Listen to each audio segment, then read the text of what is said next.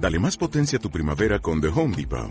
Obtén una potencia similar a la de la gasolina para podar, recortar y soplar con el sistema OnePlus de 18 voltios de Ryobi desde solo 89 dólares. Potencia para podar un tercio de un acre con una carga.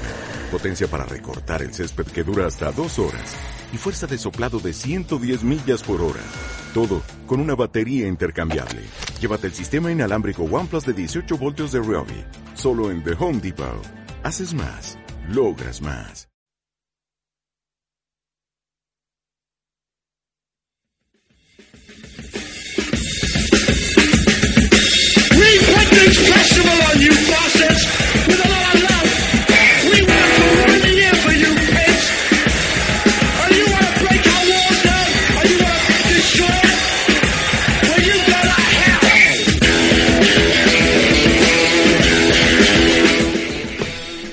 Momentos de Cine presenta el Cinexin.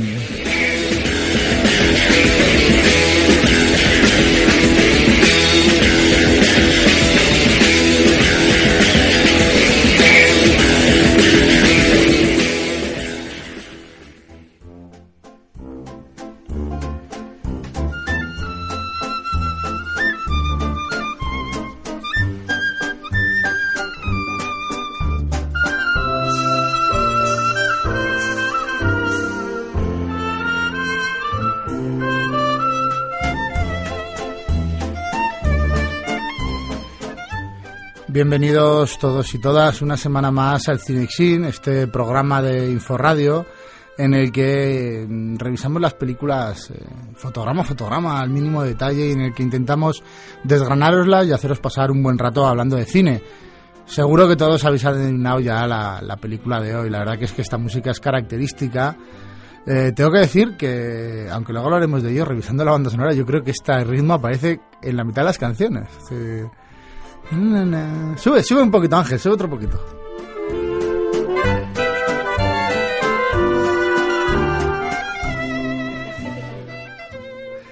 Bueno, pues eh, como siempre, un servidor eh, al mando de, este programa, Lander Arteaga, y conmigo mis chicas y mis chicos favoritos, el control técnico Ángel, como siempre echándonos un cable. Y aquí a mi lado voy a empezar primero por el chico. hoy. Hola. Javi, Javi del Pozo, ¿qué tal? Muy bien. ¿Qué tal la película de esta semana? A mí me gusta mucho. ¿Te ha gustado mucho? Me gusta mucho. Y te voy a hablar de la banda sonora, de lo que has dicho antes, de, que se repite, se repite el mismo esquema. Es que la gente, claro, está oyendo a Lander cantar la canción, pero no le está viendo dar saltitos en la silla. Pero no, no es da que es de esos, es como si. Como, Es un vals. Las figuritas que se van moviendo, una para arriba y otra para abajo. Sube, Eh. sube, Ángel. Vamos a hacer todo el programa así. Vea, ya en serio, eh, Yo intento no quejarme, pero ya hay una cierta crítica aquí a mi película. Marta y María, que no me dais ni tiempo a presentaros. Da igual, nos presentamos solas, tú ya sabes. Sí, Ya, ya. ya. Hoy nos viene feliz, nuestra chica gruñona nos viene feliz. Oye, Por fin una película que no es de miedo Sí. y por la que no nos odia. es de dibujitos, hay colores y música. Ya sé la palabra que me va a decir cuando le pregunta que describa la película, así que se la voy a quitar para que luego se lo tenga que trabajar un poco más. Pues no la tenía pensada, güey. Tengo que pensarla. Marta, ¿cómo que no tenías pensada la, la palabra? Si la tienes escrita en los 20 papeles del guion. Llevas media hora diciendo fuera de antena, gamusino, gamusino, gamusinito. bueno, por si todavía alguien no lo, no lo sabe, estamos hablando de Up, de, de, la, de la joya de, de Pixar, que hoy va a ser nuestra, nuestra película que intentaremos desgranar eh, poquito a poquito. Pero antes de empezar voy a, voy, voy a felicitaros. Voy a felicitar a todos porque nosotros este programa, después de emitirlo en directo en Inforadio, eh, lo subimos a un portal de, de podcast que se llama ibox.com y hace unos días nos recomendó uno de nuestros programas. Hemos tenido recomendado el programa de la naranja mecánica. Así que felicidades chicos. Porque Gracias, y nada, esperemos que nos escuche mucha gente, ¿no? Así igual nos hacemos famosos y así podemos invitar un día, no sé, a Ana Obregón a hablarnos de gamusinos. Bueno, o a otros. No, pero Ana Obregón nos puede hablar de gamusinos. Es Sí, ¿no? bióloga. Ya, pero yo prefiero hablar tema yo sí eso. Venga, chicos, vamos a empezar. eh, además, empezamos contigo, Marta. Sí, Como sí. siempre, con, con la historia, ¿no? Sí, Pues vamos a escuchar ahora. el tráiler y nos cuentas de qué va la película. Buenas tardes. ¿Precisa usted de alguna ayuda, señor? No, Si quiere, le ayudo a cruzar la calle. no, Si quiere, le ayudo a cruzar el jardín. no, Si quiere, le ayudo. no. Au. Carl Fredricksen ha soñado con aventuras toda su vida. Y hoy su aventura por fin despegará.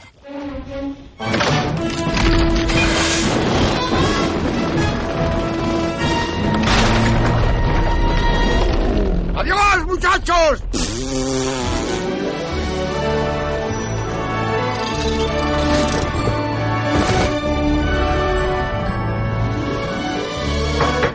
¿Eh? ¡Ah! Porfa, déjeme entrar. No.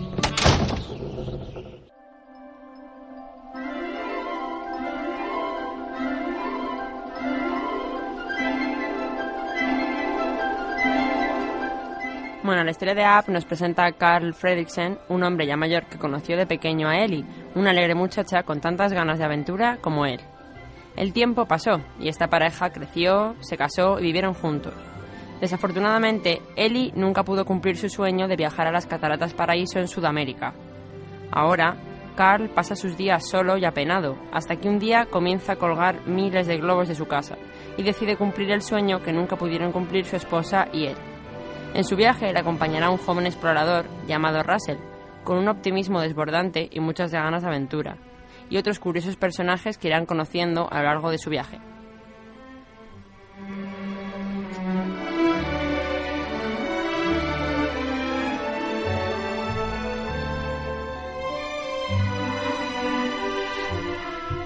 Y ahí empieza la aventura, realmente, ¿verdad? Sí, Ay, qué sonrisa tiene hoy Marta, qué felicidad. es que a mí me gusta.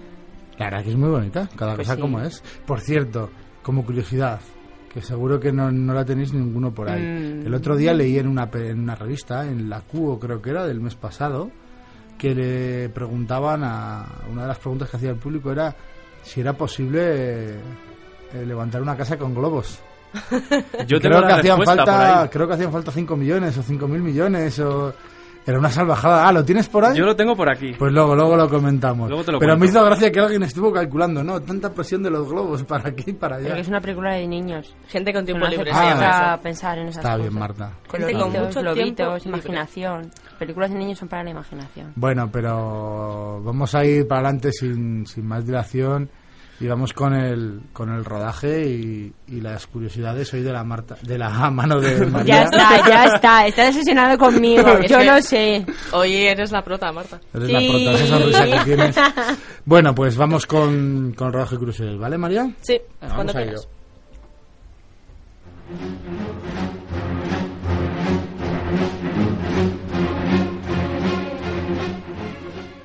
Pete Docter, uno de los directores estrella de la exitosa franquicia Pixar, se ha caracterizado a lo largo de su carrera por incluir en sus películas retazos de experiencias personales, y el caso de App no es una excepción.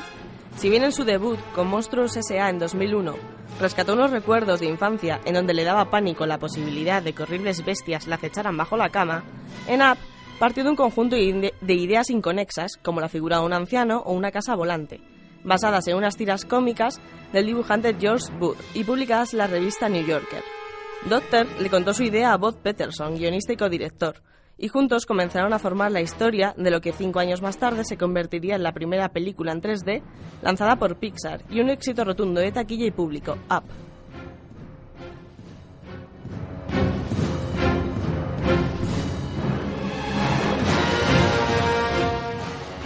Doctor y Peterson partieron de un simple dibujo a la hora de escribir el guion. En él se veía un anciano, con cara de malas pulgas, sujetando un montón de globos.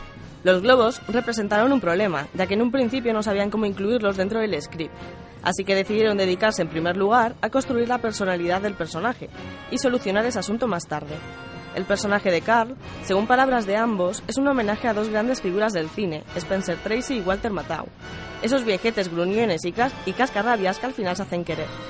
Una vez definida la personalidad del protagonista, Doctor y Peterson se centraron en construir el argumento. Como toda historia, el guion debía girar en torno a un problema y además buscar una solución al mismo. Aquí, las experiencias personales del director volvieron a entrar en juego.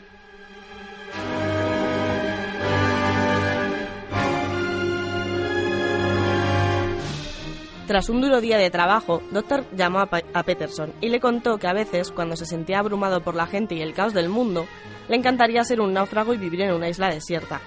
Esta conversación caló en la mente de ambos y se convirtió en la trama central de Up, las andanzas y aventuras de un anciano enfadado con la vida, que busca una forma de escapar del mundo y para ello ata a su casa un millar de globos y echa a volar.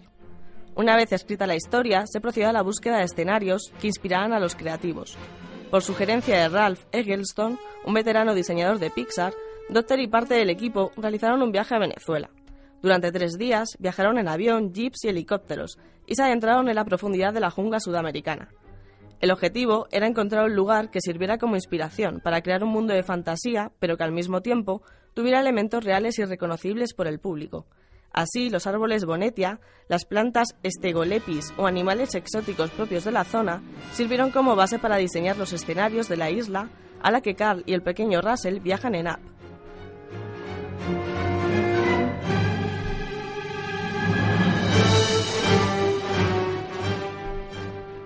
En cuanto a las curiosidades, se dieron un gran número de datos durante el proceso de creación de Up, empezando por el propio equipo. Cerca de 70 animadores trabajaron simultáneamente en la realización del film, aunque al final el número de artistas que intervinieron se multiplicó, hasta alcanzar los 375. Los personajes y su diseño también cuentan con un sinfín de anécdotas. Carl es el personaje más complejo creado hasta ahora por Pixar. Su diseño es totalmente cuadrado, en contraste con Russell, que recuerda en su forma a un huevo. Además, Carl tiene una apariencia lisa, no tiene poros en la piel ni agujeros en las orejas. Por su parte, el pequeño Boy Scout tiene como característica especial que es el personaje que lleva más capas de ropa en la historia de Pixar. Una camiseta, la chaqueta llena de distintivos, un pañuelo al cuello y la mochila completan su, su atuendo.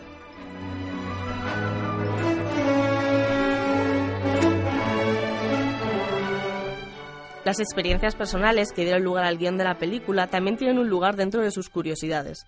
Por ejemplo, en todas las producciones de Pixar aparece el número A113. Esta cifra hace referencia al aula que compartían en la universidad algunas de las estrellas de la franquicia, como Pete Docter o John Lasseter. En el caso de App, la A113 es el número del juzgado en el que Carl debe presentarse. El viaje a Venezuela inspiró al equipo a la hora de diseñar las impresionantes cataratas Paraíso. El salto del ángel, el más alto del mundo, fue la base de la que partieron para hacerlas. Por último, cabe destacar que a lo largo de la filmografía de Pixar solo han muerto cuatro villanos, y App entra dentro de esta categoría. El explorador Charles Mance, ídolo de juventud de Carl, se enreda con los globos que hacen volar la casa del protagonista. Estos se cortan y él cae al vacío.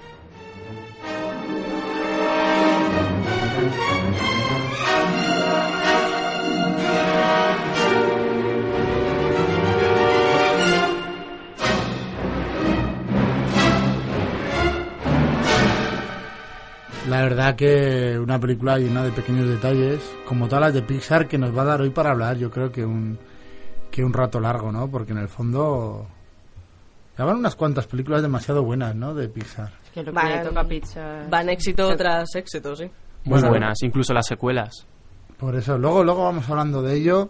Volvemos con Marta y su sonrisa angelical de hoy. Y toca el momento de, de los personajes. ¿Hoy cómo lo vamos a arreglar? Porque claro, este es un En tema... este caso, lo que he hecho ha sido además también meter a Pixar, porque es importante, eh, porque tiene el número de películas que ha cogido, y luego el director y los personajes principales. En este caso, más que nada, Carl, Russell y el, y el malo, claro, el villano. Bueno, pues vamos a ello.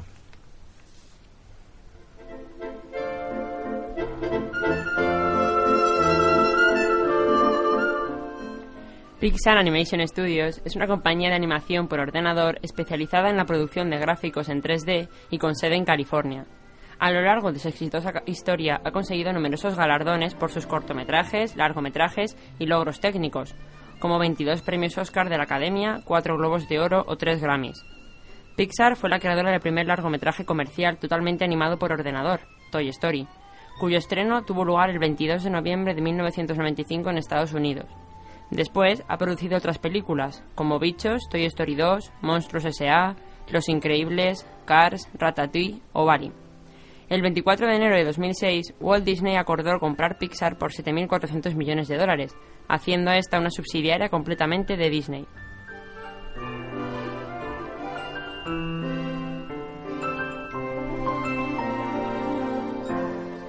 El director de esta película de Pixar es Pete Dotter, nacido el 9 de octubre de 1968 en Minnesota, y que es un director de películas estadounidenses conocido principalmente por dirigir Monstruos S.A. y Up. Doctor ha sido una parte integrante de algunas de las obras seminales de la mayoría de los estudios Pixar, en particular Toy Story, Toy Story 2 y Bichos. Contribuyó en estos filmes de animación como un coautor de los guiones y trabajó junto a CGI incondicionales como John Lasseter, Andrew Stanton y John Raft. Él es quien ha puesto voz a Mr. Increíble en el corto Mr. Increíble y sus amigos. En 2004 le pidieron dirigir la película El Increíble Castillo Vagabundo, rechazando el proyecto al estar ocupado ayudando a hacer la película de Cars.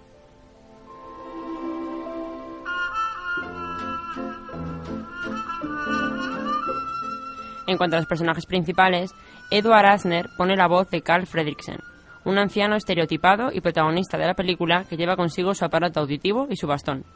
El director Pete Docter y el productor Jonas Rivera comentaron que el alter ego de Asner en la televisión, Lou Grant, los había inspirado de manera considerable para concebir a Carl, ayudándoles a balancear los aspectos positivos y negativos del personaje. Al reunirse con Asner y presentarle un diseño de Carl, este bromeó diciendo que en realidad él no se miraba así.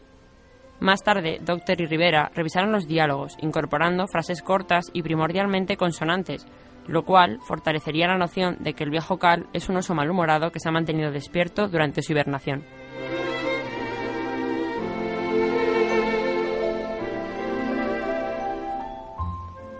Jordan Nagai es quien pone la voz de Russell, un niño explorador que va de polizón en la casa flotante de Carl, a quien asiste en la mayor parte de la historia, con el propósito de obtener su medalla de ayuda a personas de edad avanzada, la única que le falta para obtener un mayor rango de explorador.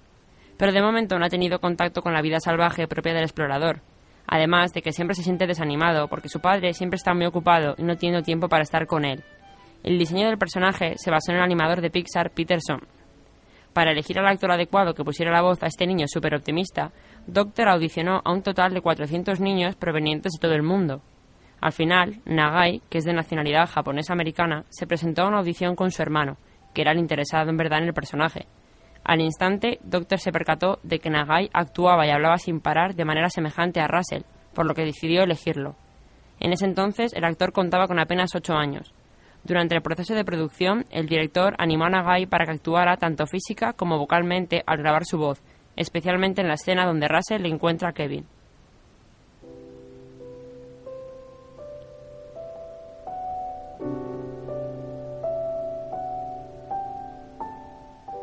El actor canadiense Christopher Plummer es quien pone la voz de Charles Munch, un explorador que a principios de 1930 era una luz de esperanza para un pueblo norteamericano, sumido en la Gran Depresión.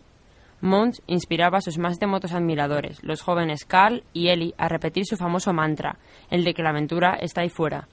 Volando en su enorme globo que revelaba sus, sus innumerables tesoros, reliquias históricas, descubrimientos, científicos, flora y fauna. Pero en una ocasión, cuando regresa a su país con el esqueleto de una criatura fantástica de 4 metros de altura de Sudamérica, los científicos dudan de su hallazgo, así que regresa a Sudamérica y promete no volver hasta que no consiga un ejemplar vivo.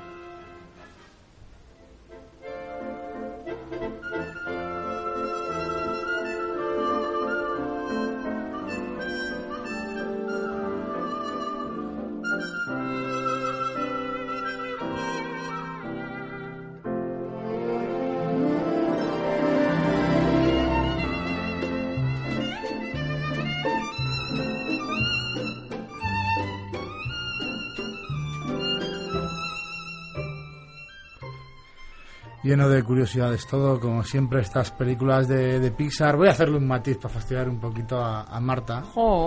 También codirigió la película Bob Peterson, que aunque realmente hizo labores de, segundo plano, por decirlo de alguna manera, fue su primer eh, paso por la dirección que le va a ayudar para un nuevo proyecto de, de Pixar. Muy típico en Pixar tener siempre dos directores, uno principal y, y uno secundario, está preparando un proyecto para el próximo año sobre dinosaurios. No sé si habréis oído hablar. Sí. Bueno, Sí. la verdad es que Pixar hace poco, bueno, hace unos años presentó un proyecto hasta el 2014 y cada semana casi van ampliándolo con un par de películas más porque es espectacular. Bueno, yo he visto un tráiler en el cine, lo vi, no me acuerdo con qué película fue, que se llamaba Brave.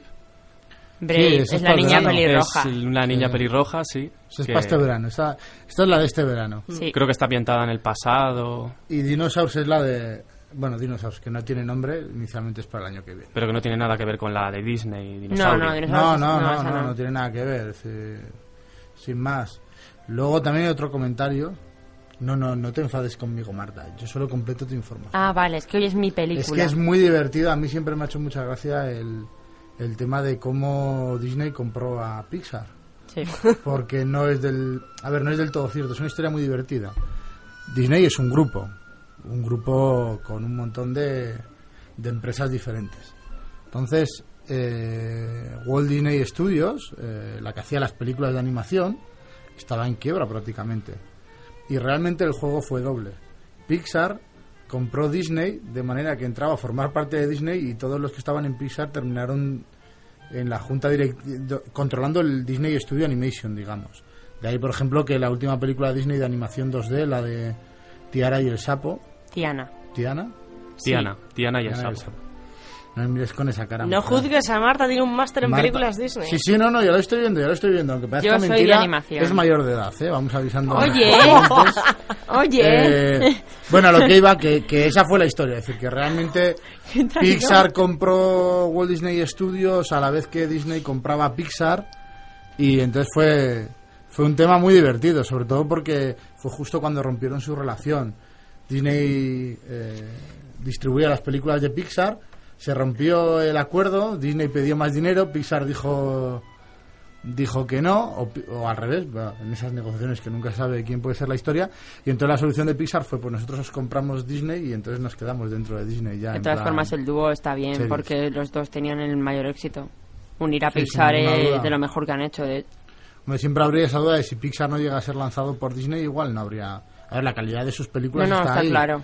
Pero bueno, el sello Disney siempre está un poquito Pero de ¿no? hecho, los propios cortos que tiene solamente Pixar se venden incluso Eh, solos. no, son los una cortometrajes son una solo. maravilla. Bueno, pues eh, muchas gracias, Marta. Después de aclarar que soy mayor de edad, podemos continuar. Efectivamente. Y, y acabamos con, con Javi hoy, que nos va a hablar de, de esta banda sonora que... Sí, de lo que te he dicho antes, de la banda sonora y de, y de los globos. Pero, oh, y luego hablamos de los globos. De los globos tenemos que hablar tú y yo. Bueno, pues vamos con ello.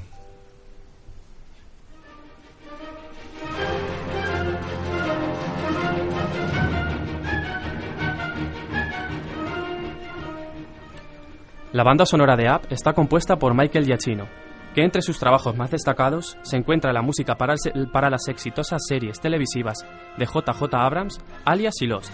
En el cine destacan los trabajos que ha realizado para Disney y Pixar en Los Increíbles, Ratatouille y Up.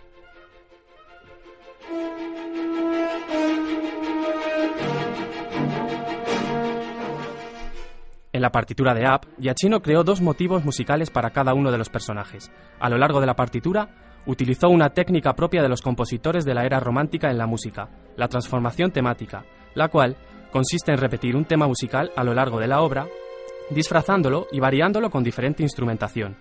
Giacchino se expande con una partitura grácil, ligera y elegante, donde un vals hace las funciones de tema principal y conoce múltiples variaciones en diversos estilos, sirviendo siempre de referente optimista.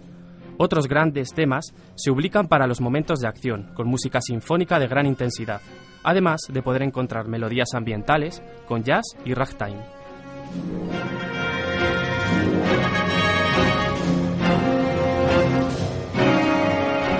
Dentro de Up destaca el tema principal Married Life, por su tremenda sencillez y belleza. Se trata de una melodía descriptiva que acompaña como anillo al dedo a una secuencia que resume toda la vida del protagonista y cuya, nat- cuya naturalidad llega a conmover. Es una evidencia más de que el compositor se maneja con total solvencia en los complicados terrenos de la, de la animación, redimensionando la película y transmitiendo emociones muy claras y concretas que naturalmente llegan al- llegan al espectador. Una orquesta de jazz, con importancia del saxo y los clarinetes para la primera parte, con un toque setentero, para pasar después a una orquesta más moderna en la segunda parte.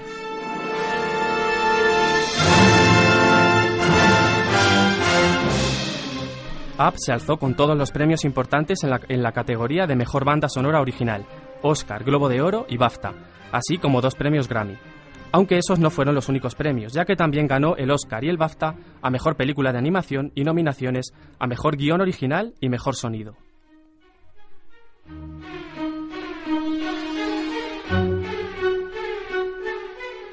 En cuanto a la parte técnica, Ricky Nierva, el diseñador de producción de la película, afirmó que deseaban despojar a la animación de App de los de, de detalles excesivos sin que pareciera de mala calidad. No deseaban realizar una película realista sino tangible. Querían que los personajes fueran caricaturas, aunque no de un modo exagerado, para que el público pudiera identificarse con ellos.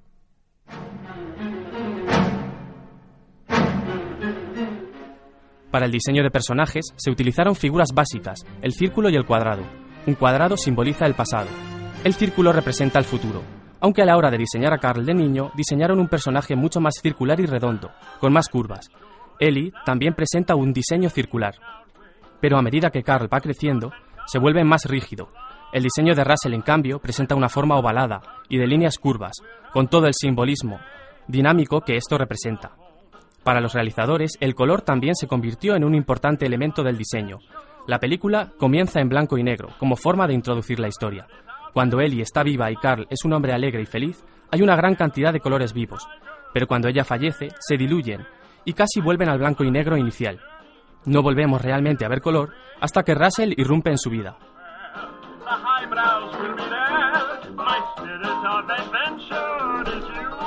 El diseño de los personajes planteaba numerosos desafíos a los expertos, diseñadores y técnicos del equipo de animación de Pixar.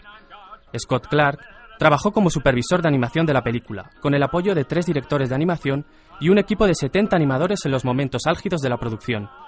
Thomas Jordan fue el supervisor de personajes, que lideró las áreas de maquetación, montaje sombreado, fabricación del vestuario y simulación del pelo. El equipo señala que Carl es uno de los personajes más caricaturescos que han realizado, además de uno de los más complejos creados por Pixar. Definen el rostro de Carl como el más sofisticado realizado hasta la fecha. Esto significó un verdadero desafío a la hora de realizar, de reflejar sentimientos entre él y Russell.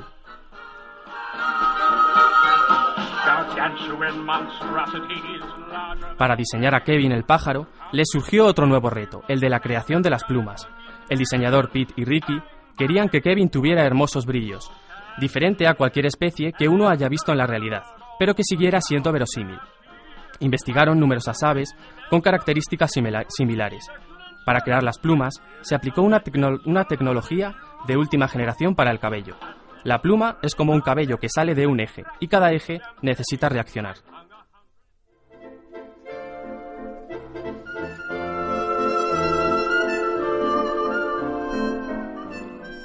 Una de las tareas más difíciles de la película fue crear el toldo de globos que transporta la casa de Carl a Sudamérica, ya que era importante dotar, de realismo la simulación.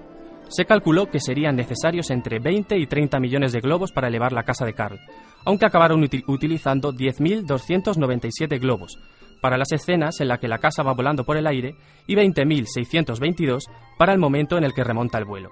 El número de globos varía de toma en toma según el ángulo, la distancia y el ajuste del tamaño con el fin de lograr un, un atractivo, verosímil y visualmente sencillo.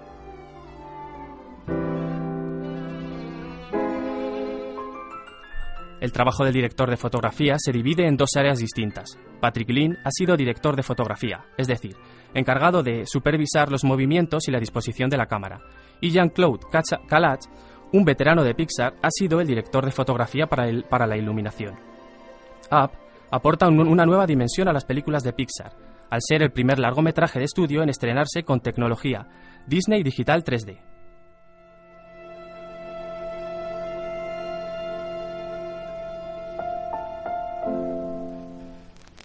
La verdad. La verdad es que. Bueno, yo vamos a completar la información de los globos porque ya encontré la información que le hacía referencia. Es en esta en la revista de este mes de, de Cubo, donde en el apartado de Conectados Abril eh, hay un tuitero que, pregunta cuántos globos ha- harían falta para levantar una casa como en la peli de App. Y la respuesta no tiene precio. Eh, lo único que hay que hacer es considerar las fuerzas que actúan sobre la casa, que son el propio peso y la fuerza con la que tiran los globos hacia arriba. Esta segunda fuerza depende de dos factores, el peso de los propios globos y el empuje hidrostático de Arquímedes. Por lo tanto, hay que estimar la masa de la casa, el volumen de cada globo y la densidad del aire y el helio, el gas que llevan los globos. Cojamos una casa cuyo peso sean eh, 100.000 kilos y un volumen para los globos de unos 5 litros cada uno. La densidad del aire de 1,18 kilos por metro, cuadrado, por metro cúbico y la del helio de 0,18 kilos por metro cúbico. Introduciendo estos valores, la expresión adecuada resultan un total de 50 millones de globos. Yo me había perdido, ¿eh? Nada, No muy por nada. sencillo. O sea, ¿quién, ¿quién le ha contestado? Yo no sé quién es más friki. Si el que le El que contesta- ha hecho la revista, el que para la contesta. revista Cubo. No, Eso no, no. iba a decir yo. O el que contó los globos que habían puesto en la película de En Up, la porque película. Para saber que son 10.267, ¿no es? 10.267 y cuando eh, salen los globos por primera vez, 20.622. Bueno, pues ya con estos datos todo locos podemos vamos a meternos en el debate y para eso vamos a invitar a pasar aquí a, bueno, ya un contertulio más, es la tercera visita que nos hace nuestro amigo Iván.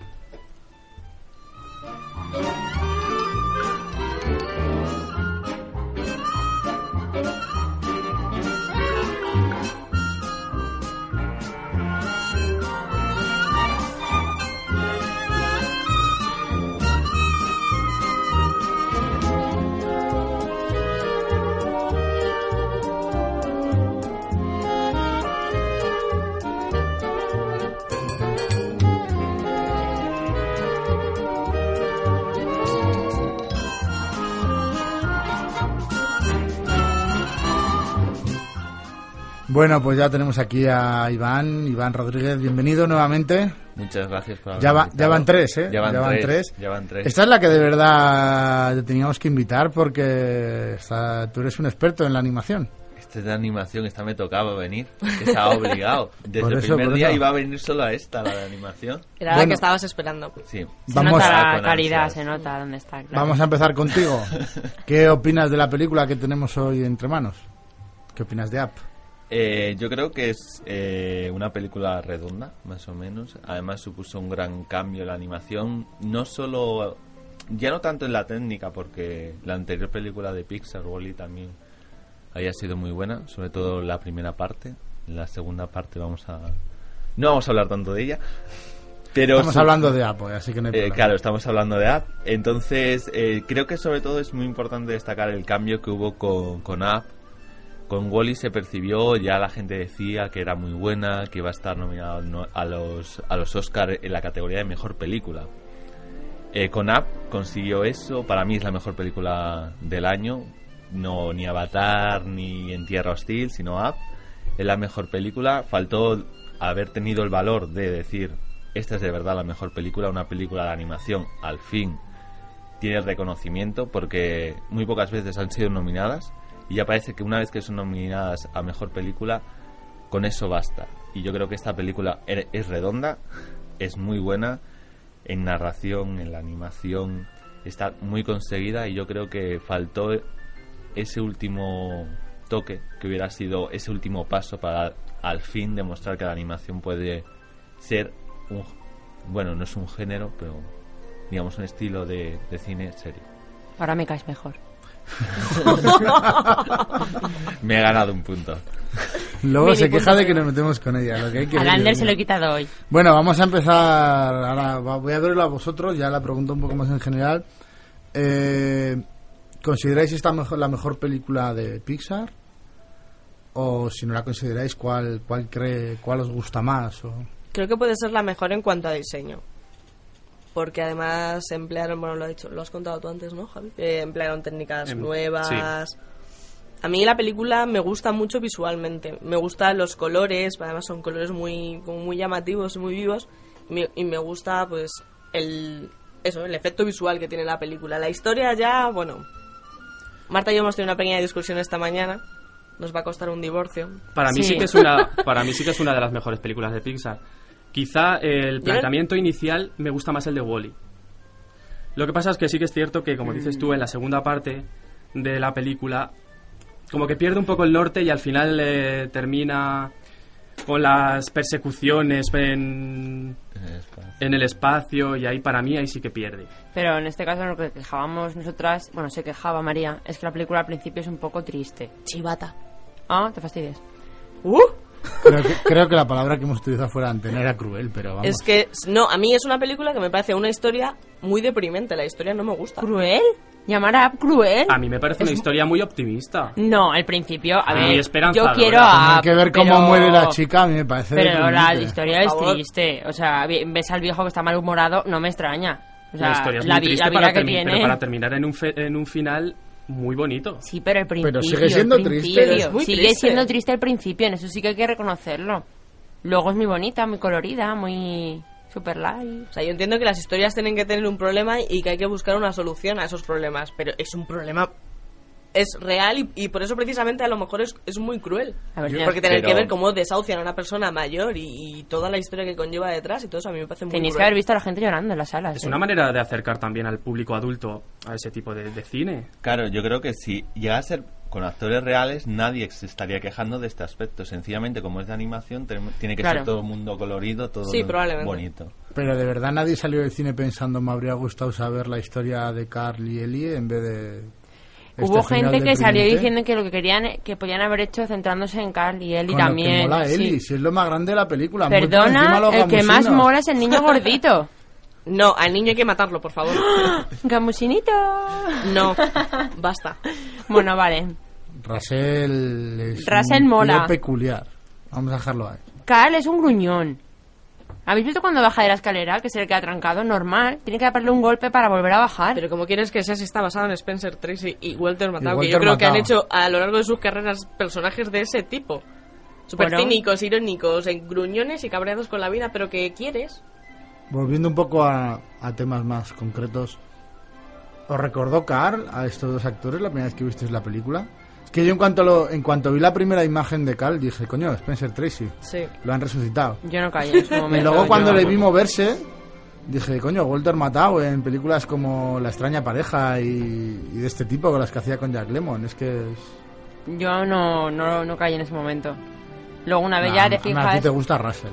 Sí. ¿Cómo te A puede mí- gustar Russell? Eso me digo yo. Pero ¿y ¿cómo os puede gustar el viejo malhumorado? No, no, a mí me gusta el Carl inicial. A mí me Bueno, gusta Kevin a mí el me pájaro. gusta... A mí me- ¿El pájaro? El pájaro. Pero El pájaro quiero es el chocolate. mejor. El pájaro es el mejor.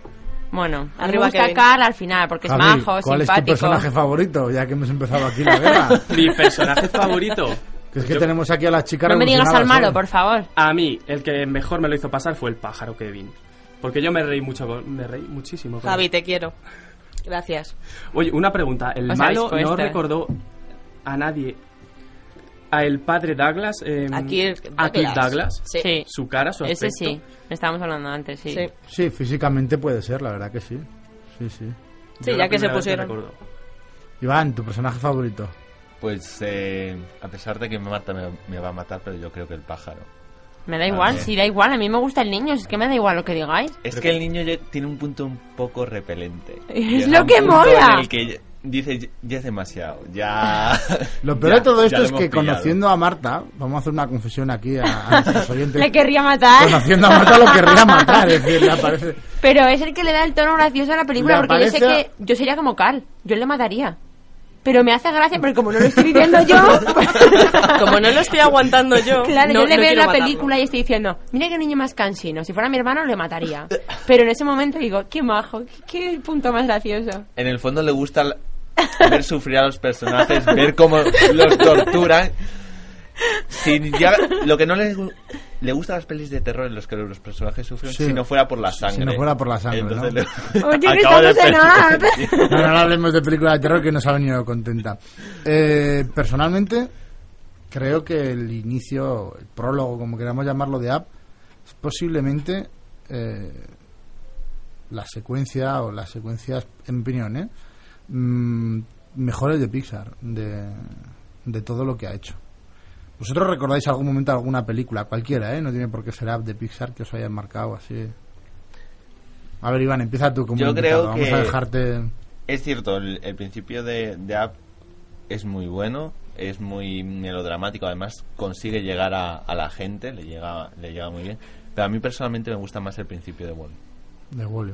a mí el principio de Wally me encantó. Es algo que a mí me impresionó mucho. Además, eh, consigue transmitir mucho sin, sin diálogo. Eh, en Up sí es a través de las fotos, hay un poco de diálogo. No es un gran diálogo, es- transmite muy bien los sentimientos, pero creo que el de Wally está más conseguido que el de. Chicas, Yo le voy a hacer el turno a Marta. Es tu peli. Y yo, Javi. Eh, Porque tengo que pensar, Yo- tengo que pensar. Bueno, que a por, mí de- me gustan por todas. decir algo diferente, yo la última vez creo que lloré en el cine fue con una de Pixar y fue con el final de Toy Story 3, que me Ay. gustó muchísimo Sí. la película. Y a mí. Me gustó mucho más que la segunda parte. Y no sé, la, la sensación final con los personajes con- me gustó mucho. María, sálvame a Javi que está a punto de llorar. no, Javi, no. Pásale un pañuelo. emocionado. Aguanta, aguanta. A mí, no sé si... Hombre, no recuerdo exactamente cuál era la escena inicial de la película, pero a mí Monstruos S.A. me encantó. Vale, me la ha quitado, ya está. Me encantó. A mí me gusta Boo. Tengo Sí, un problema con la niña. A mí también, pero esa niña es adorable, no es sí, repelente. pero la secuencia en la que está buscando al gatito... Sí, no, y además me gusta la secuencia cuando ya están Es el final. con lo de las puertas, Y que vas a ahí, sí, sí. y empiezan ahí como a correr, las imágenes van muy deprisa y además me gustan los colores también de la película. A mí me gustó, pero porque el final me encantó. A mí de Monstruos, o sea, es como que me, me marcó ahí, Sí. cómo encuentras al final que el miedo en realidad es lo que tú quieres, y pero puede haber monstruos que al final te hagan la vida más feliz y todo. Yo creo que es una de las que más me gustan de Sí. Pixar. Sabéis que están preparando Está Sí, segunda parte. Sí, sí. una pero es que han, sal- han sacado de repente, han dicho, vamos a hacer segundas partes de todo. Claro. Ya que hemos ganado dinero una vez, pues ¿por qué no? Así que nada, nosotros nos quedamos con monstruos. Hombre, pero por ejemplo, no es. Mira, para mí es la, la película más redonda, además, en el sentido de que, de que no le veo continuación, pero a mí sí con el resto de películas siempre me he quedado con ganas de ver más. De esos mismos personajes me refiero, ¿eh? Bueno, de Cars no, pero no cuenta Cars. No, Hombre, Cars, es el... lo peor es que van a sacar Sí. La tercera, Planes. hombre, claro. Sí. Todavía. Recordemos que Cars, para algún oyente por si no sabe, Cars es simplemente eh, el gustazo que se da el tío rico que controla Pixar, que no es otro que John Lasseter, y a él le apetecía hacer una película de cochecitos y Sí. la Sí. hizo. Para la desgracia de todos los que apreciamos el buen cine, el buen cine resulta que es una de las pe- películas más taquilleras de, de Pixar, por encima de otras como Los Increíbles o Pero Ratatouille porque- creo que andaba por ahí también, pero tampoco... Por ejemplo, esta segunda parte viene después de todos los éxitos y ya Pixar de- del 95 cuando estrenó Toy Story desde el 95 hasta hoy se ha generado un nombre. Sí, Pixar sí. es de Disney, pero sigue manteniendo la Sigue marca siendo Pixar. Sí. porque ya es un distintivo y ya es un ya es un valor añadido a la película. Tú sabes que es de Pixar y te da igual qué historia te van a contar, vas a ver la película de Pixar. Es la Entonces marca ha ya, llegado compra- el punto de que sí. vas a ver la película de Pixar sea lo que sea. Pero aparte con Cars, yo creo que es una de las películas en la que más dinero han invertido en publicidad y merchandising. No, no, es que es de la Porque- película que más han vendido en merchandising, que esa es la clave. Es que Sí. había juguetes, cromos, eh, hasta bolsas de golosinas de, de Cars. O sea, era una el cosa. el dinero de Cars que me refería yo no es solo en taquilla, esa es la clave. Es la película que más Sí, sí. dinero ha generado. Sí, sí, fuera de eso Los tiene niños todo. con, con el Rayo McQueen. Sí, Rayo McQueen pasada. está en zapatillas, gorros, sombreros, de todo, sí. También Pero es bueno. la que más posibilidades tiene para vender ese Sí. tipo de producto. Claro, eso también es cierto. Sí. Y en cambio, por ejemplo, App posiblemente es la que menos. Sí, pues, sí. Puedes vender un Kevin por ahí, pero ¿quién va a querer un Russell que tiras de una cuerdita y hablas una- Pero qué manía con el niño gordo. Pero deja de quejarte algún día en el programa. No, Si es que es impresionante. Es decir, Pobre hasta el día que tienes que estar contenta, gruñes. porque te metes con el niño. Si solo quiero un gamusino. Pum, pum. Bueno, eh, eh, ¿creéis que Pixar puede superar el listón que ha dejado en los últimos tiempos? Yo voy a decir que creo que Cars 2 está estratégicamente colocada en medio para que la siguiente película no se compare con, Con con Up o con Toy. Story 3, sino que se compare con Cars. Es una opinión personal porque son conscientes de que estamos hablando de una compañía que en 17 años solo ha ido hacia arriba. Lo que pasa es que yo creo que sí, eh, sí lo puede conseguir. Lo que toca, ya lo he dicho antes, lo que toca a Pixar se convierte en oro y se es capaz de... Lo que pasa es que tiene un precedente. Este, se- este año salió Enredados, año pasado, y lo ha dejado alto también, porque fue un taquillazo. Enredados. Si es que Ya. te gusta cualquier cosa que sea de dibujos animados. joder, Pero ves cómo estáis viendo. Iván, estáis favor, oyendo lo que aquí está a la chica pasando un poco aquí. de animación japonesa para que sepa lo que es buena animación. Pero si también le gusta. Enredados, de verdad, me acabas de No, no, te digo que es un, Enredados. es, fue un taquillazo. Sí, bueno, pero... el Entonces ya estás dejando decir- listones muy altos, pero lo, vas a- lo van a superar Sí, totalmente. pero eh, con, respecto a, con respecto a la pregunta que ha hecho, esa Sí. misma pregunta nos la hicimos después de Wally. Nos pareció una película casi redonda. Y luego llegaron con App y Por nos eso. sorprendieron. No, no, pero va a seguir.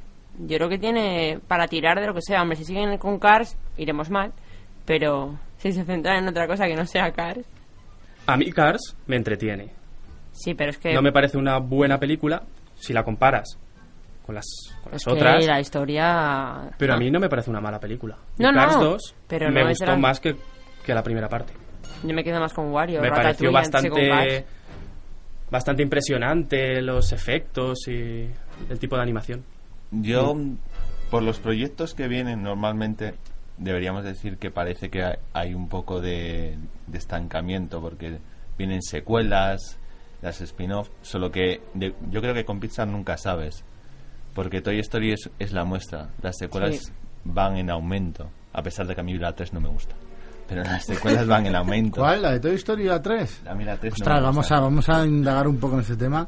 Iván, ¿por qué no te gusta la de Toy A Story mí 3, la verdad? 3 yo creo que juega mucho con, con la melancolía de los personajes, con el que ya los conoces, que llevas eh, más de 10 años con ellos. Has crecido con ellos, entonces juega mucho con ese aspecto, juega mucho con ya cosas que ya sabemos, un poco de que los propios eh, el propio espectador de Toy Story ha crecido. Y La- juega con la lágrima melancolía. fácil. Con la Sí, sí, fácil, sí, lo hacen, eh. y yo creo que por eso a mí no me ha gustado. No se ha centrado tanto en la historia, sino que más bien en llegar al espectador que ya sabe cuál es. Ya sabe cuál es su público. Tampoco creo que sea una película que intente captar nuevos espectadores, sino que se ha basado más en, en, en el paso a la adultez de, los propios espectadores de cuando fueron a ver Toy Story y eran unos niños. Y ahora posiblemente estén como el, humano que dueño de los juguetes, eh, Al, no, Andy. Andy. El Andy. Bueno, el Eh, niño ya. Bueno, que ya está en la universidad. Está en la universidad, Ese sí. paso, ese cambio, entonces juega yo creo que por- con esos aspectos. Y a mí no me ha llegado tanto. Que por eso, para mí, eh, no me gusta. Pues conmigo lo consiguieron. Lo que tú dices. Bueno, vamos a empezar un poquito, vamos a intentar hacer un repaso. ¿Cuál es la primera película de Pixar que recordáis haber visto en el cine? Vosotros que sois más jóvenes, claro. Es que los Uh. abuelos las hemos visto todas. Ah, bueno. Que pues- empiece la que la, que acaba de cumplir los 18. Cuéntanos, maldito. Para que sepáis, no tengo 18, tengo más. O sea que a lo mejor no me acuerdo tampoco. Bueno, pero... ¿Cuántos? ¿Cuántos tienes? Oye. Ya que hay mucho ligue. María le dice a Javi que le quiere, Javi preguntándole a la de Marta, Iván, tú y yo como siempre aquí solitarios. ¿Qué se le va a Oye, yo le he dicho que puede le ser. quiero antes, que ya me cae mejor. Esto es y Que me gané un punto, ¿eh? ¿Eh? Sí, Eres sí, un envidioso. bueno. Bueno, a ver, ¿cuál es la Que- primera película que habéis es que recordado no- que hoy esté Yo creo que revolucionando Toy? Story. Sí. Yo creo que bichos. ¿no? Sí, yo vi Creo que bichos. Yo vi bichos antes, es verdad. Pues Toy Story es anterior a Pero a mí Bichos. por ejemplo, no... Yo creo que Toy Story. Toy Story. Y... La primera que os marcó así de verdad, de verdad, de verdad. Toy Story. Toy Story también. Sí, es que, a ver. Claro, es que sois más jóvenes, claro, eso es la Que historia. hace, a- hace mucho ya, Que yo además, soy ¿eh? más viejo. Sí, un poco a más. mí la primera película que, que marcó de, de Pixar, aunque me parecían todas buenas, posiblemente o Monstruos S.A. o Buscando a Nemo. Ay, buscando a Nemo. Es que Sí. para mí Buscando a Nemo ya es un... Es el, yo creo que es el primer paso adelante. es- Es que buscando a Nemo, yo creo que Toy Story es la primera. Además, es la primera. Es Sí, el primer largometraje, es la primera, es, es un punto fundamental de la historia del cine y la historia de la Sí, sí, eso animación. está claro. Sin duda, es un cambio. Entonces, es una película que te puede marcar mucho, pero el éxito de verdad luego vino Bichos, que es un poquito... Es un poco menos... Sí. no sé qué. Bichos no... Y con Buscando a Nemo, Pixar fue cuando de verdad empezó a darse el nombre Despegó ahí. fue cuando Mm. llegaba el acuerdo con Disney y fue como Buscando Ánimo fue un exitazo en todo el mundo, fue reconocida y yo creo que vino un gran, bueno, tuvo una gran labor mediática y se te queda más en la mente también. Está más señalada, porque Toy Story es más histórica, posiblemente. Mira, os comentaba antes, ¿no? Que después de Wall-E, Up y Toy Story 3 han metido Cars 2 ahí, nos han colado este año. Primera película, si no recuerdo mal, de Pixar no nominada o no ganadora a los bueno, ni siquiera nominada, que es lo curioso, nominada. a mejor película de, de animación. Eh, estaba viendo la secuencia de películas, es que ahora hablábamos de Toy Story, Bichos, Toy Story 2, Monster S.A., Monstruos S.A., Buscando a Nemo, Los Increíbles, que aunque fue un poco más floja en taquilla, a mí me parece muy interesante intentar hacer una película más adulta que no les funcionó. Y claro, con Buscando a Nemo ya habían lo que estamos hablando, ¿no? Habían tocado un poco ahí su primer techo. ¿Cuál es la siguiente película? La primera de Cars. ¿Y con cuál volvemos? Con Ratatouille. ¿Nos da la sensación de que hay... ¿No perdisteis un poco la fe después de... Estamos hablando de que, por ejemplo, entre Los Increíbles y Ratatouille pasaron casi tres años y lo único que hubo en medio fue Cars. ¿No tuviste... Yo tuve ahí un momento una sensación de que Pixar se desinflaba. ¿Tuvisteis vosotros la misma sensación o la recordáis así? Puede ser. A mí Los Sí. Increíbles no me gustó, por ejemplo. Por eso me refiero, Los Increíbles Fue no tuvo un bajada. éxito, luego llegó Cars y claro, estamos hablando desde Buscando a Nemo a Ratatouille cuatro años. Me, también date cuenta de que las relaciones entre Pixar y Disney son, bueno, ahora no lo sé, pero... No, ahora son coleguitas de toda la vida. vamos. Vale, pero antes en esa época eran un poco turbias. Sí, fue cuando estuvieron pegándose. Sí. Con Los Increíbles además Sí. cuando Claro. empezó la pelea. Eh, Los Claro, Increíbles fue la última película que distribuía Disney. Mira, tuvieron que lo que estabas hablando antes de, antes de la promoción y el merchandising de App, que no estabas... Leí un artículo, bueno, le hacían una entrevista a Pete Doctor, al director de App, y, y le preguntaban, porque habían salido en la prensa norteamericana varias noticias diciendo o acusando de cierta en cierta manera a Disney de que le estaba haciendo una jugarreta a Pixar con respecto a la promoción y que, por ejemplo, grandes almacenes como los Walmart, que en Estados Unidos y en México son brutales, eh, no habían quitado productos relacionados con App y que las ventas iban a, iban a ser de las, por no decir las menores de todas, pero de las menores de Pixar y Disney en, cuan- en cuanto a productos relacionados con la película. No sé. Yo, es que- Yo lo dejo ahí. yo creo que Buscando a Nemo de todas formas dejó muy alto el listón en ese momento. Y luego vinieron Los Increíbles, que a mí no me gustó. Cars, que me pareció una película bastante floja para ser ya ese dúo de Disney y Pixar. No sé, no me... Historia de coches. Mm. Eso tiene un límite... Fueron dos películas entretenidas, pero poco Pero más. no. O sea, después de haber tenido el hitazo de Buscando a Nemo, creo que decayó totalmente. Es que además cuando Buscando a Nemo fue la época en la que el resto de, de productora, DreamWorks, No eh, tenía Blue algo, One, sí. fue cuando empezaron a sacar sus exitazos. Eh, Shrek, eh, La Edad de Hielo, fue cuando además que estas primeras partes eran buenas, eran Sí. muy entretenidas, muy cómicas. Y yo creo que coincidió con la época, entonces luego vino como una época menor. Y entonces se notó. y yo creo que también puede ser un poco del contexto. En general, todo se...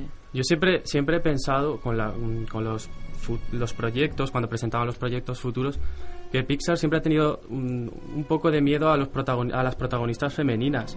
No entiendo por qué. Ahora ya, como que ahora ya sí, con Brave la protagonista va a ser una chica, pero no os dais cuenta que durante todos estos años, como que ha intentado huir un poco de, de las princesas Disney, eh, de la- todas que eran todas protagonistas eh, mujeres, niñas. Hombre, tenemos a la niña de, Monster, de Monstruos S.A., ¿no? Sí, pero, pero no llega a ser Pero un al fin y al personaje cabo principal. siguen siendo el- los dos que No tienen sé si ha sido algo ellos, vamos, no... Dora, pensado o porque ha surgido así. Dora no cuenta como personaje principal. Dori o Dora. o- Dory, la memoria de Dory. que Al la que final- estabas diciendo Dora la exploradora. ¿Qué le ha Al pasado? final sigue siendo en realidad 20 Nemo. datos a la vez y no puede ser. Sigue siendo Nemo al final. Es Nemo y el padre, ¿no?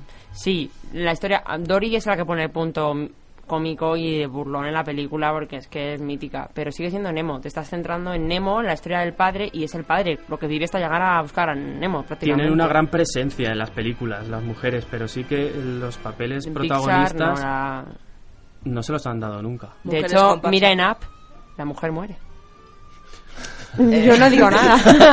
Ahí lo deja. o sea... Pobre Ellie, de verdad. No, pero haciendo están, están promocionando con Brave eso, que es la primera película que va a ser una chica la heroína, que va a ser la que, es lo como la están promocionando, que va a ser un exitazo por eso. Veremos a ver.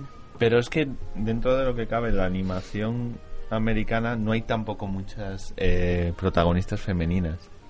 Si Eso lo miramos en contexto, que porque verdad, realmente- las princesas Disney, que son protagonistas, son princesas y tienen un estilo arquetípico muy diferente al héroe. Sí, no, no. Es totalmente son de... Entonces, eh, yo creo que el personaje de Pixar más cercano así de la primera época es el, el femenino de Toy Story, el contrapunto de, de Woody. Sí, la Que no me chica- acuerdo Sí, cómo se llama. la chica vaquera. La chica Hija. vaquera. Además que la segunda parte tiene bastante peso. Sí. A mí es la que menos me gusta, la segunda. Bueno, mira, os voy a contar un dato aquí para que... fallo. Acabas de confesar que hay una película de Disney, De Disney que no le gusta. que no le No, gusta. no, no, no, no, no, no os equivoquéis, que me gusta gusta menos. menos. Ah, Es diferente. Vale, vale, Pero vale, bueno. vale. Vaya asustado. Bueno, estábamos hablando hace un rato hablando de mejores peores películas. Os voy a leer un dato. Es el dato de cómo valoran los los internautas en IMDb las películas de Pixar. Creo que vais a llevar alguna sorpresa. Toy Story 1, 8,2. Bichos, 7,3. Toy Story 2, 8. Monstruos S.A., 8. Buscando a Nemo, 8,2. Los Increíbles, 8,1. Cars, 7,4. Ratatouille, 8,1. Wally 8,5, Up 8,3, Toy Story 8,6 y Cars 7, Cars 2 6 y medio. Es decir, según los internautas visitantes de IMDb, la, la página principal de información de cine en internet, la mejor película de Pixar sería Toy Story 3. Iván, Vamos, ¿qué opinas de Iván eso? no está Te ponen hasta Wally mejor que, que Up, ¿eh? Te, te tienen ahí... Yo, yo creo que. mm, Vale, a mi Toy Story 3 n- no, no me llegó. Entonces, personalmente no me llegó. No me parece. bueno, comparada con las dos anteriores, no me parece tan redonda. La historia me parece mucho más simple, no, no tan elaborada, no tan conseguida. Pero eh, son internatua- intern- Internautas. Y obviamente tú votas por sentimentalmente. Al igual que a mí hay, hay películas que admito que son una mierda, pero que me gustan. Porque es así, porque la serie B funciona así. Te gusta de lo mala que son. Yo tengo que decir que... A que pesar de que no sea el caso, estoy exagerando mucho, pero estos es días, que- estos días he tenido el placer de ver una de esas películas malas. Malas. Yo es que no puedo... A ver, malas tampoco mediocres, digamos, pero que me reí mucho y la verdad que la recomendaría, que como fue la que van a estrenar en los próximos días, eh, la última de American Pie, ¿no? Entonces, pero claro, no es una buena película, es decir, como dice Iván, está la diferencia entre me gusta y es una buena película. ¿no? Yo, por ejemplo, esa la quiero ver precisamente por porque me trae recuerdos de mi adolescencia. American Pie es una película que me marcó la adolescencia. Posiblemente la vea y diga, Sé que se han pasado. Sí, pero la vas a ver No, al final. no tiene ya ese contexto, aunque si Lander dice que es graciosa, yo me lo creo. Hay que Sí, cerrar está, el está círculo. divertida, está divertida. Eh, me has dado una idea, Iván, que luego lo hablaremos fuera de micrófono para un futuro pronto. Eh, chicos, tenemos que, que ir cerrando. Eh, vamos a cerrar con dos preguntas. La última, que es la de siempre, que la dejamos al final. Pero una, vuestro personaje favorito de, de Pixar. Otra vez. El personaje no, Pixar. de Pixar. Ah, de Pixar, Ah, pensaba de la uh. película. Ya hemos No, no. pasado de hablar de la película a hablar Ya de es en Sí, general. el debate, el Pixar, debate eh, sabíamos que iba a derivar Hombre. en algo más. O sea, es difícil, ¿eh? Wally. Wally. Buzz Lightyear. Buzz Lightyear. Me gusta. Se está muriendo hasta, Hasta Ángel. está- Le han matado, es decir, acabas de matar a Ángel de un infarto. Hasta el infinito y más allá. Marta, a mí me gusta Boo. Bueno, pues tú te quedas la niña y yo me quedo los monstruos. Oye, pero no valen los dos, ¿no? Oye, rollo, pero ¿no? ¿por qué? Monstruos. S.A. Si son un conjunto, son amigos. Somos son un Pong, dos por igual. uno. Pong, como Marta y yo. Bueno, pues yo, yo me quedo con Sully. Yo, antes de con Mike, me quedo con Sully. Ah, por eso no querías que dijéramos los Claro. dos. ¿eh? ¿Veis como en el fondo? Yo me siento un poco Sully, soy así, soy, soy un tío grande, de, como me dijeron en, momentos de cine en su día, un tío de músculos relajados.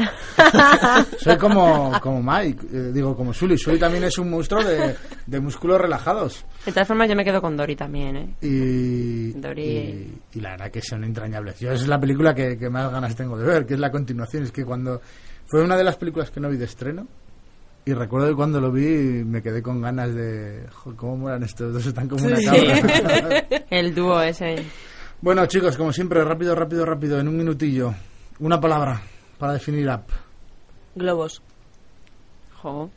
Pues yo, bueno, a mí está claro. Gamusino. Sí. te he dicho que no valía, pero te lo voy a dejar pasar. Pues Javi, coloritos. vamos a darle un poco, antes. un poco de tiempo a Iván para que lo piense. Optimista. Iván. Difícil, ¿eh? Muy Esa difícil. Ah, no, difícil no es la palabra, ¿no? Eh, No, difícil, no. Yo creo que. Redonda. Yo quiero cambiar. Paño un paño al niño. Ya, por favor. por favor. Yo me quedo con globos. Creo que... Copiota. Pero Estaba esperando, cambiado, ¿eh? aprovechado Estaba que has cambiado y esperando que siempre No, no, no, hace no. lo mismo. dicho Lander, eso no me quedo vale. con globos de las que habéis dicho, relajaros. Pero di una tú. Tengo que decir yo una. No tengas morro. Y no vale decir colores. Hoy lo tienes difícil. Porque entre color, azul y blanco... No, no, colorida, no colores, pero colorida. Me parece posiblemente eh, la película de Sí, Pixar más- visualmente que me dio la sensación de que tenía más colores. No sé si es solo por, por los globos, por la isla, un poco de todo, ¿no? Hasta el Eh, propio niño va lleno de coloritos. Y hablábamos de que el principio de la película es un poco deprimente y, y cruel, porque Ellie es un, un solazo de, de niña y de mujer, pero, pero la película, yo creo que todo ese colorido levanta el, el ánimo según va avanzando la película. Pues a mí me gusta el niño. Bueno, chicos, pues vamos a ir cerrando y vamos a despedirnos.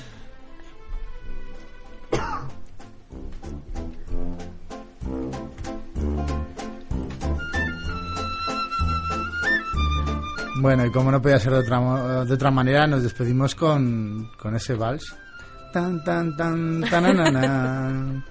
Y lo feliz que te vas Na, cuando na, la escuchas. La verdad que sí, tengo que admitirlo. ¿Ves? Tengo que admitirlo. Estoy teniendo una gran semana porque el sábado pasado en, en Momento del Cine tuvimos la banda sonora de Hércules también. Eh, qué bueno. Y salimos de aquí de un buen rollo todos de hacer el programa espectacular. Tan optimista como el niño. Y paño ya. pum pum.